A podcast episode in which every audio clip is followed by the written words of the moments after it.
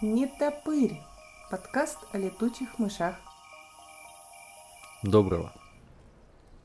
Мы с детства знаем о перелетных птицах. Зимой они улетают на юг, а летом возвращаются обратно. Но в школе нам никогда не рассказывали о перелетных летучих мышах. А есть и такие. Один из таких видов, размером всего 5-6 сантиметров, установил рекорд по дальности перелета – когда биологи обнаружили на севере Испании ранее окольцованную летучую мышь, они были сбиты с толку. Маленький самец лесного нетопыря пролетел более 2200 километров от Латвии, что сделало его путешествие рекордным среди перелетных летучих мышей во всем мире. Хуан Томас Аскальде. Летучие мыши – единственные млекопитающие, способные к активному полету – эта способность позволяет им преодолевать большие расстояния каждую ночь по сравнению с их небольшими размерами. В зонах с умеренным климатом некоторые виды даже выработали миграционные привычки, что означает, что они летают на большие расстояния от мест размножения до районов зимней спячки.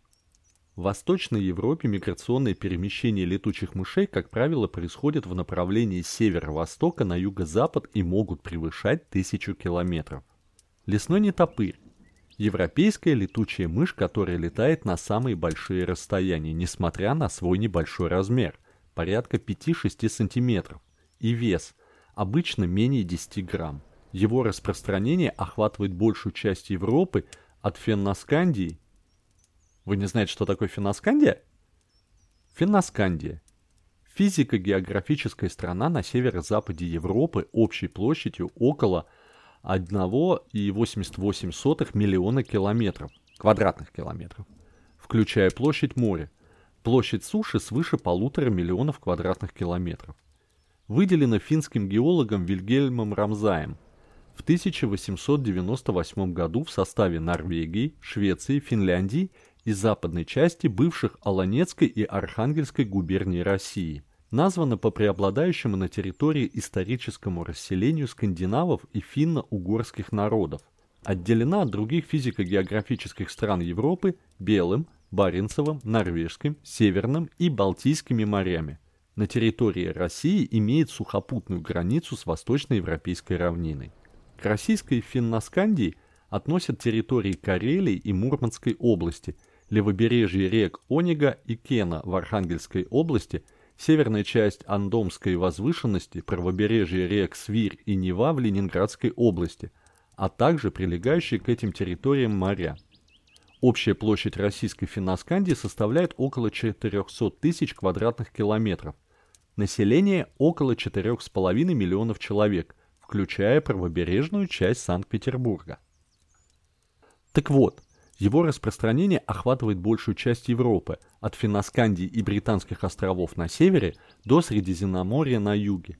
Поскольку многие мигрирующие виды, похоже, подвержены влиянию глобального изменения климата, группа биологов из Латвии и Германии хотела выяснить, применимо ли то же самое к лесным нетопырям. Чтобы отследить мелких насекомоядных, в период с 2014 по 2018 год они окольцевали около 17 тысяч этих маленьких летучих мышей на орнитологической станции ПАПЕ, которая расположена на юго-западном побережье Латвии. Одной из их целей было сравнение недавних миграционных маршрутов с данными за 1985-1992 годы. В конце концов, одна из этих летучих мышей, самец лесного нетопыря, окольцованная в августе 2015 года, была обнаружена мертвой на севере Испании в природном заповеднике Лагуна Петельяс в марте 2017 года. По словам исследователей, это наблюдение предполагает, что самец пролетел минимальное расстояние в 2224 километра с северо-востока на юго-запад Европы – это самое длинное задокументированное перемещение насекомоядной летучей мыши в мире и единственное, которое превышает 2000 километров. Предыдущий рекорд дальних миграционных перелетов принадлежал также самцу лесного нетопыря, который пролетел 1905 километров из Латвии во Францию. В целом лесные нетопыри следуют вдоль береговой линии прибалтийских стран, что говорит о том, что найденная летучая мышь не мигрировала между Латвией и Испанией по прямой. Следовательно, зарегистрированное расстояние в 2224 километра, скорее всего, даже занижено. Находка этой летучей мыши в начале марта позволяет предположить, что она, скорее всего, впала в спячку на Пиренейском полуострове, однако у исследователей нет информации о ее прибытии вместо спячки. Кроме того, они не знают, где летучая мышь путешествовала на протяжении полуторагодичного периода между зимовкой и возвращением. Лесные нетопыри в Испании немногочисленны, но недавно были опубликованы несколько записей на севере страны, большинство из которых относятся к концу лета и осени, что позволяет предположить, что север Пиренейского полуострова может быть важным местом для зимовки для их мигрирующих популяций, поскольку он был также обнаружен для малых вечерниц. По материалам международного сайта научных новостей Science Discoveries. А вы знали, что экологические активисты, которые требуют чистой добычи энергии, предпочитают умалчивать о том, что эта чистая добыча массово убивает животных? Вот сейчас где-то нервно икнула одна Грета Тунберг. Так вот, летучих мышей губят ветряные турбины. Новые исследования показывают, что одну из самых распространенных летучих мышей в Европе, нетопыря карлика, привлекают турбины ветрогенераторов. Активность летучих мышей отслеживалась на 23 британских ветряных электростанциях и аналогичных контрольных местах поблизости без турбин. Результаты показали, что летучих мышей в местах расположения турбин было примерно на треть больше, чем в контрольных точках. Причины этого не до конца ясны. Возможные варианты включают привлечение к самим турбинам или присутствие большого количества насекомых вокруг турбин, ну, что в принципе логично, так как турбины подсвечиваются, а на цвет летят насекомые. В любом случае это означает, что риск смертельного исхода на ветряных турбинах увеличивается и, вероятно, объясняет высокую смертность нетопырей, наблюдаемую на некоторых ветряных фермах по всей Европе – цитирует Сюзанну Ричардсон, соавтора исследования из Университета Экстера National Geographic.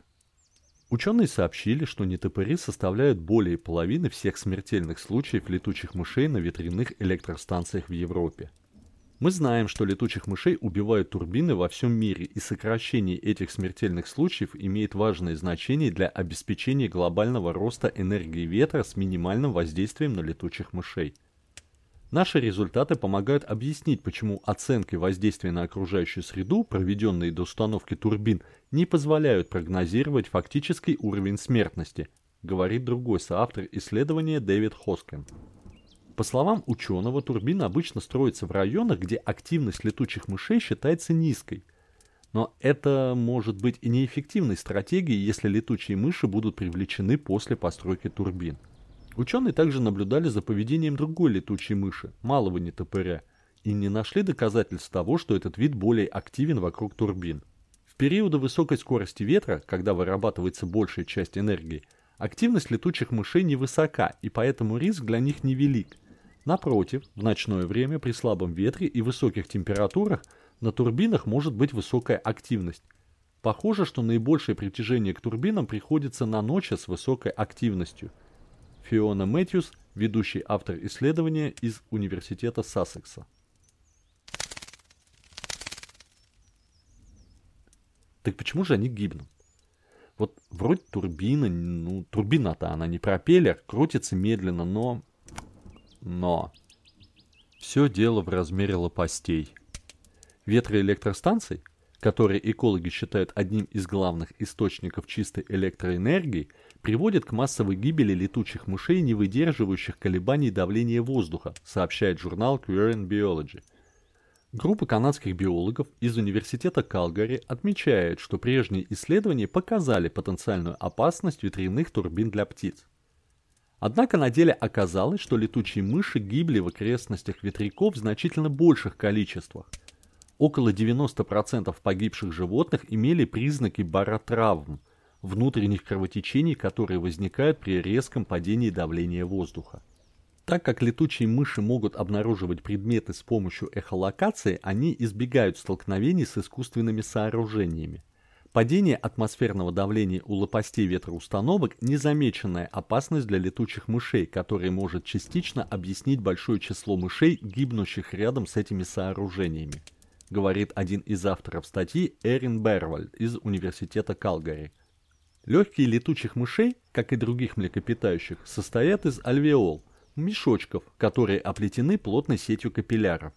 При резком падении давления воздуха альвеолы могут резко расшириться, разрывая капилляры вокруг них, говорят ученые. Летучие мыши живут много лет, в некоторых случаях достигая возраста 30 лет или больше. Да, и, кстати, зафиксирован возраст свыше 40 лет у отдельных видов. За один раз у них появляется лишь один-два детеныша, и это происходит не каждый год.